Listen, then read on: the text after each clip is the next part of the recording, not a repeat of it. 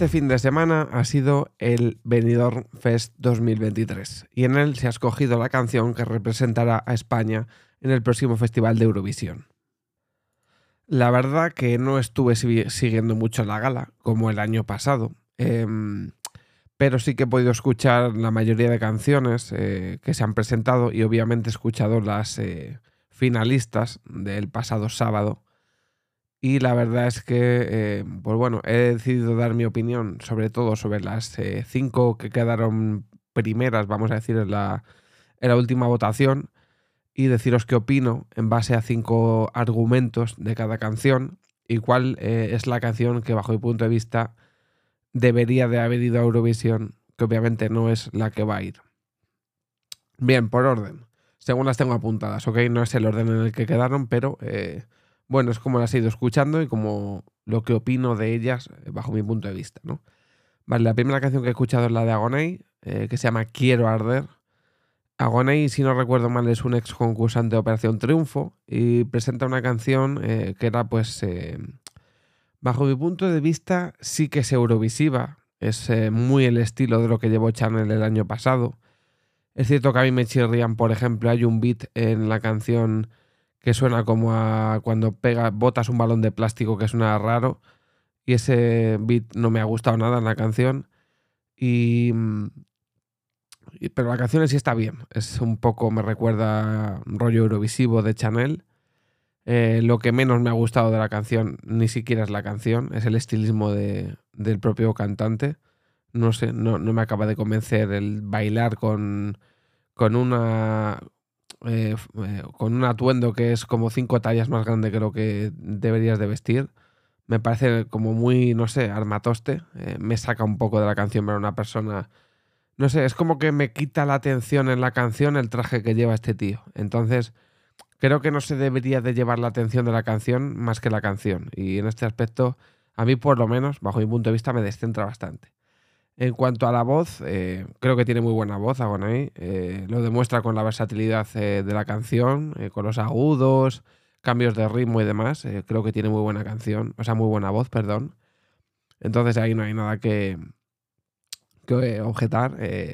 como digo, la canción sí que es tipo Eurovisión, me parece dinámica. Creo que el tío muestra destreza visual, o sea, vocal. Eh, tienen artificios visuales en lo que es a lo largo de la canción, con movimientos, gestos de luz, de cámara. Bastante bien hecha la canción, la verdad. Eh, y eh, pues además es una música muy dense, muy bailable, muy, mm, vamos a decir, empatizable en el sentido de que es más fácil que mucha gente le guste este tipo de música, porque es la música que nos ven en, la radio prácticamente a diario. Entonces creo que es un tipo de música reconocible, vamos a decir, ¿no? Accesible para la gente porque es eh, como la mayoría de, música que predomina en el mundo, ¿no? Es eh, muy popera, muy dense, muy bailable. Eh, no es que sea muy pop, es más dense, más bailable, más techno. entonces me parece bastante, bastante asumible. ¿Era para mí Agoney el favorito de todos para ir? No. Creo que era uno de los favoritos, podría estar, creo que quedó segundo, si no mal lo recuerdo.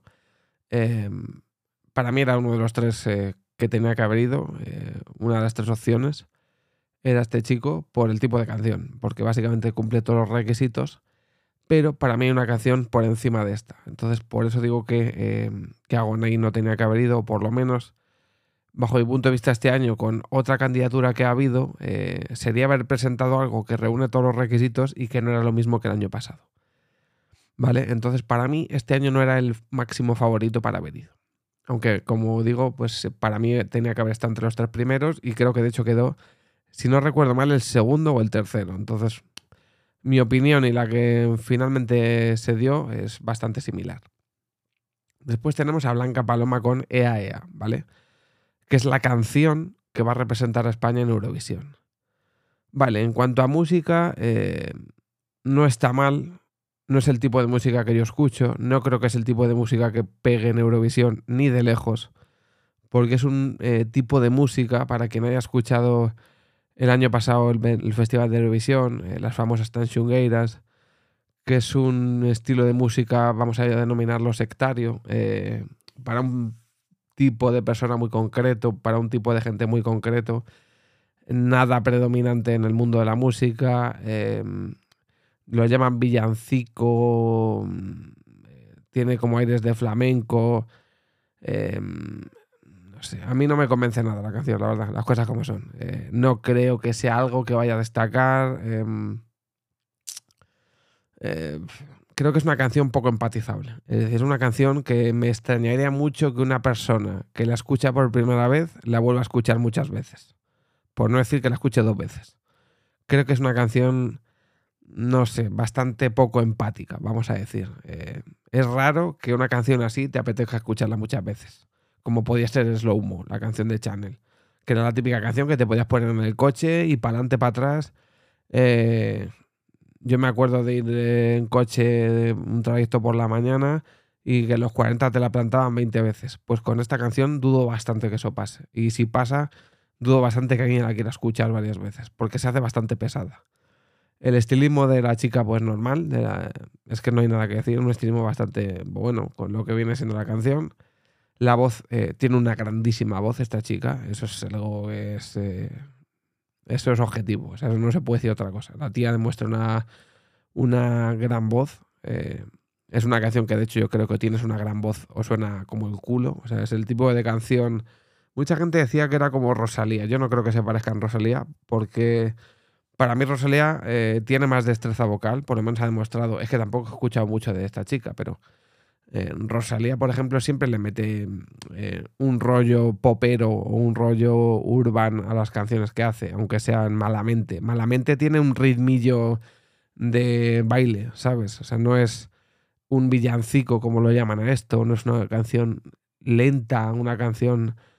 Es que hasta malamente tenía su estribillo, su tra, tra no sé qué, o sea, era como que tenía cosas pegadizas, cosas bailables, y esto no lo tiene. Esto es más parado, es más no sé, a mí no me convence. Eh, es tipo eh, Eurovisión, para nada. Para, bajo, mi punto de vista, para nada. O sea, como digo, es una canción que, creo que, y lo he pensado así, no creo que ni triunfe en España. Eh, creo que no triunfaría en España.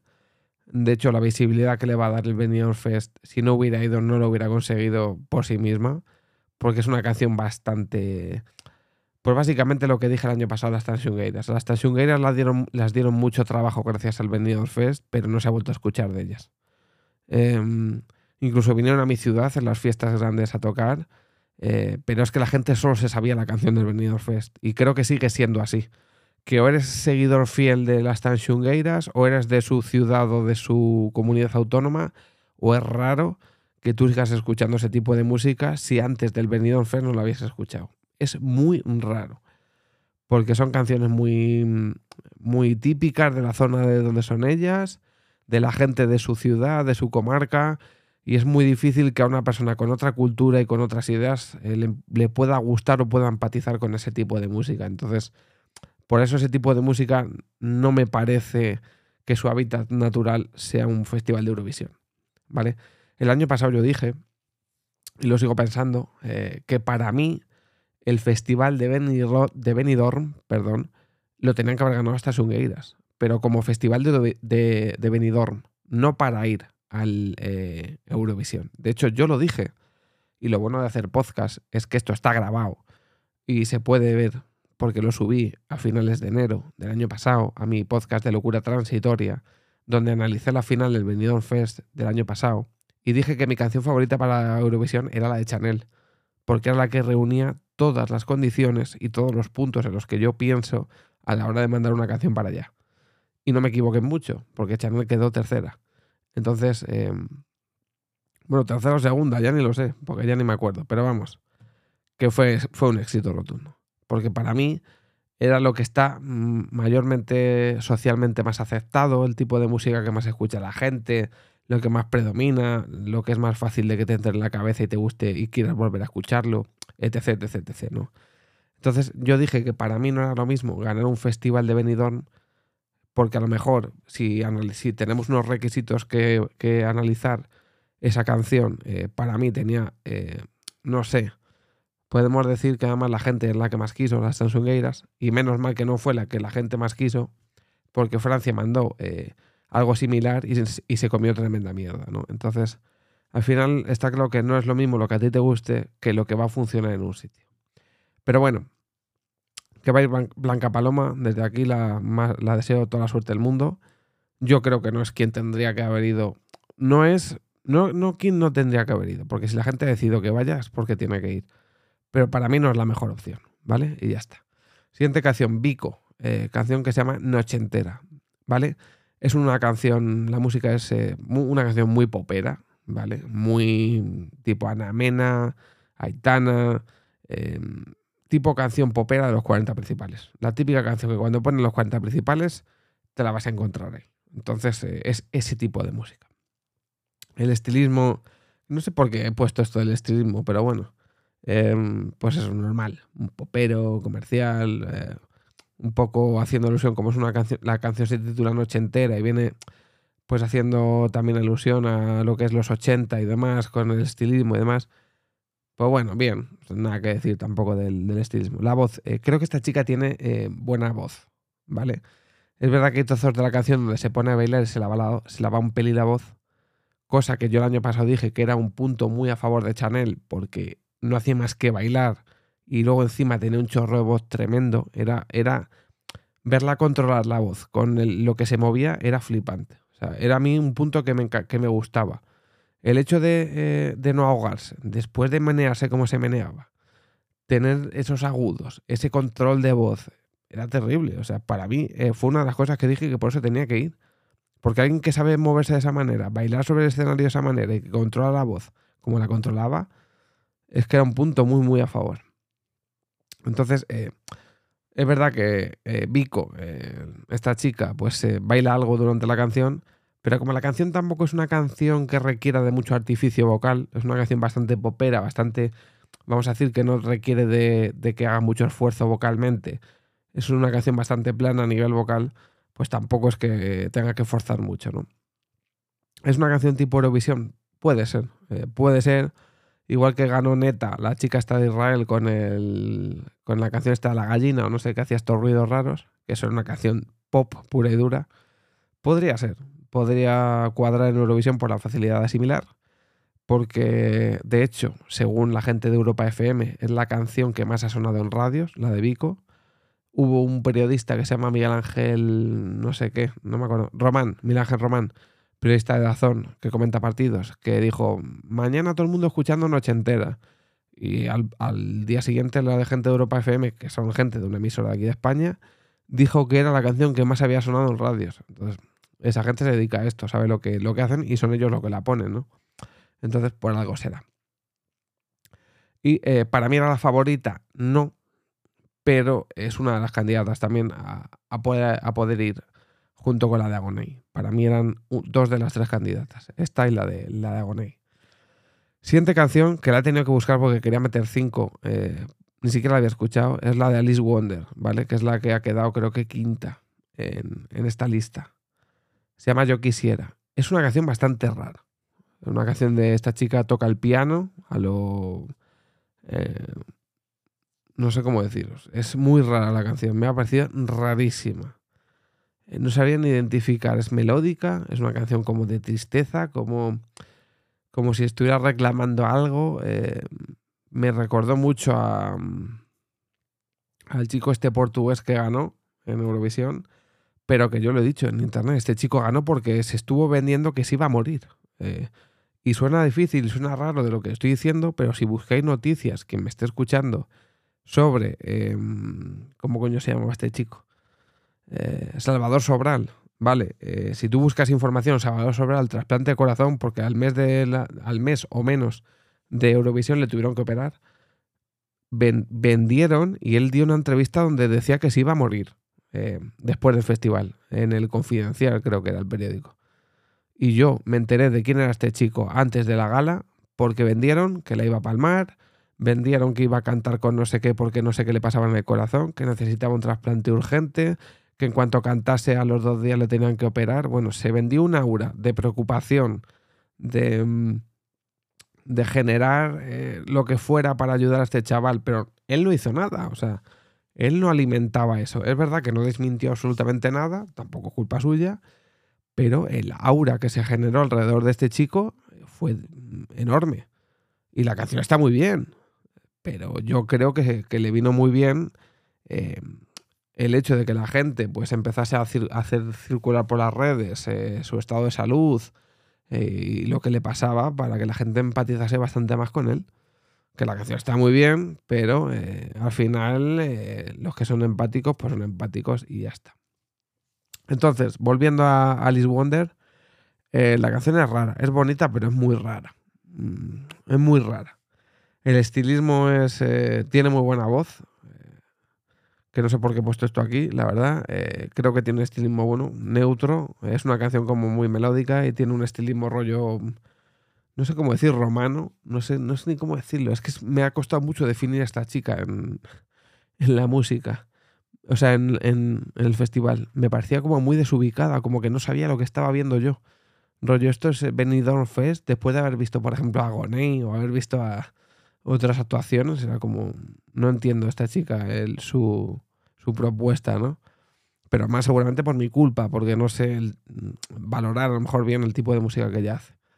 Voz, eh, creo que tiene muy buena voz, eso, sí, eso es muy perceptible. Escuchar cantar a alguien sabe si canta bien, sobre todo canciones de estas melódicas que tienes que tener una afinación y una destreza de agudos y, una claridad de voz muy, muy notoria es muy fácil ver que alguien así canta muy bien. ¿no?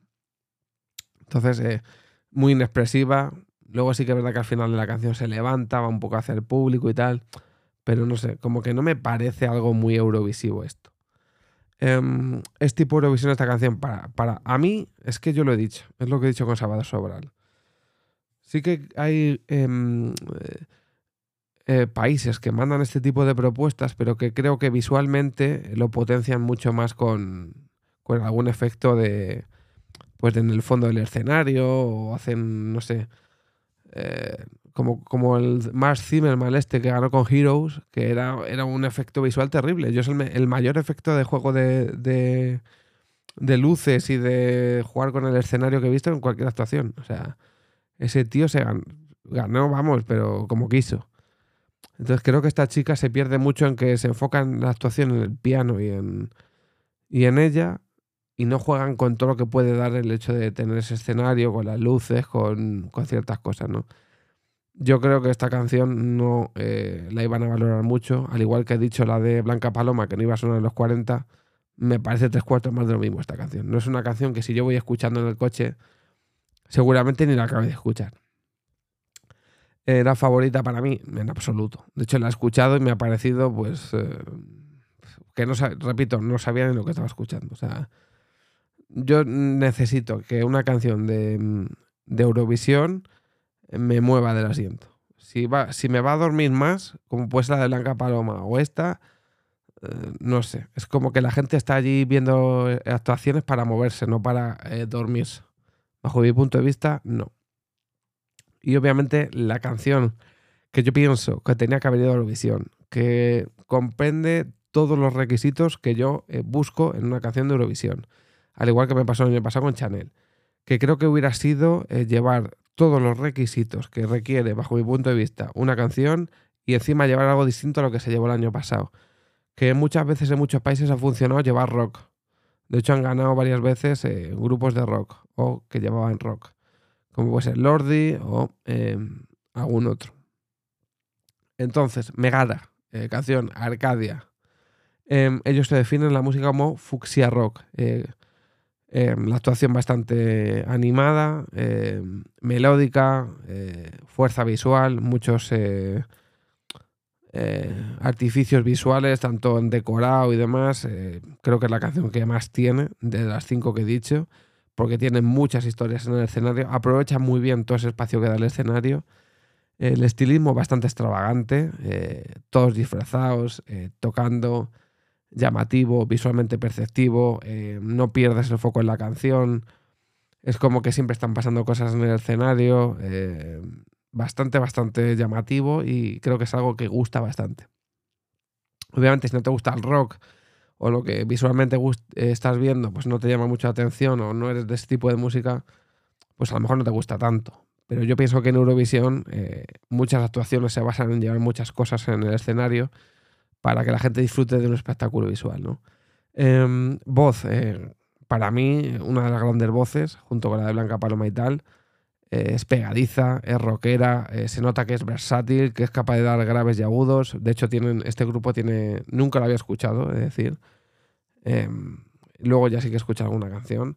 Esta tía canta muy bien, es capaz de cantar muy arriba y muy abajo, que tiene mucha versatilidad. Además se mueve, se pone a bailar incluso en, el escenario, cosa que como he dicho con Chanel, obviamente no lo hace como Chanel, eh, porque creo que Chanel tiene bastante más agudos que esta chica y se movía muchísimo más, em, porque es bailarina de hecho. Eh, es difícil cantar y bailar, ¿vale? Em, ¿Es tipo Eurovisión? Yo pienso que sí. Pienso que sí porque eh, me recuerda mucho a Lordi o a grupos como de Erasmus o este tipo de rollo que, em, que dan mucho punch, que tienen estribillos pegadizos, tienen frases fáciles de recordar, em, tienen personalidad. Em, es una canción que te la van a poner en la radio y te va a gustar, que seguramente la repitan y no te canses de escucharla y quieras volver a escuchar me parece del tipo de canción que si te quieres animar y te la ponen en la radio y te gusta este tipo de música, te vas a animar. A mí animarme con la de Alice Wonder, que es una canción triste, o la canción de Blanca Paloma, que es un villancico, pues sinceramente, si yo busco animarme no me, puso, no me pongo ese tipo de música, ¿no? Entonces, em, creo que era la canción favorita. Por eso digo que para mí, eh, o sea, era la canción favorita para mí. Por eso digo que reúne todos los requisitos que yo busco en una canción buena voz, eh, visualmente buena. Em, el tema del estilismo me da bastante igual, la verdad, no sé por qué lo he puesto. Seguramente porque como no me ha gustado el de Agoney, digo, pues lo meto. Pero, pero mm, creo que al final es eso, es un espectáculo visual agradable, la música es eh, pegadiza, es muy fácil empatizar con este tipo de canción, porque al final es repetitiva, es eh, fácil de asimilar, no requiere pensar mucho. Em, te anima, yo busco mucho eso, que me anime, eh, es melódica, eh, la tía canta muy bien, encima baila algo, em, hace cosas en el escenario, me parece eurovisiva por eso, porque es em, visualmente agradable. Entonces, eh, como dije con Chanel el año pasado, creo que para mí, repito, para mí, era la, la, mejor opción a llevar este año. ¿Qué ha pasado? Pues eso, que la gente este año lo han hecho un poquito distinto y este año aquí han decidido llevar esa Blanca Paloma con ese villancico, ese EA EA, que em, no sé qué tal nos irá. Yo de primeras pensé y lo sigo pensando que no, que no, este año no va a ir bien. No sé, no creo que sea una canción fácil de escuchar, por decirlo de alguna forma. Aunque em, obviamente ella canta muy bien, el cuerpo de baile o la gente que actúa con ella lo hace muy bien. Pero no sé, a mí no me convence. Y es eh, simplemente en mi opinión. No hace falta tampoco decir que una canción es peor o mejor que otra. Yo hubiera llevado a Megara. Y hasta aquí el podcast de hoy, ¿vale? Eh, nos vemos en el siguiente episodio y Blanca Paloma, mucha suerte en el próximo Festival de Eurovisión.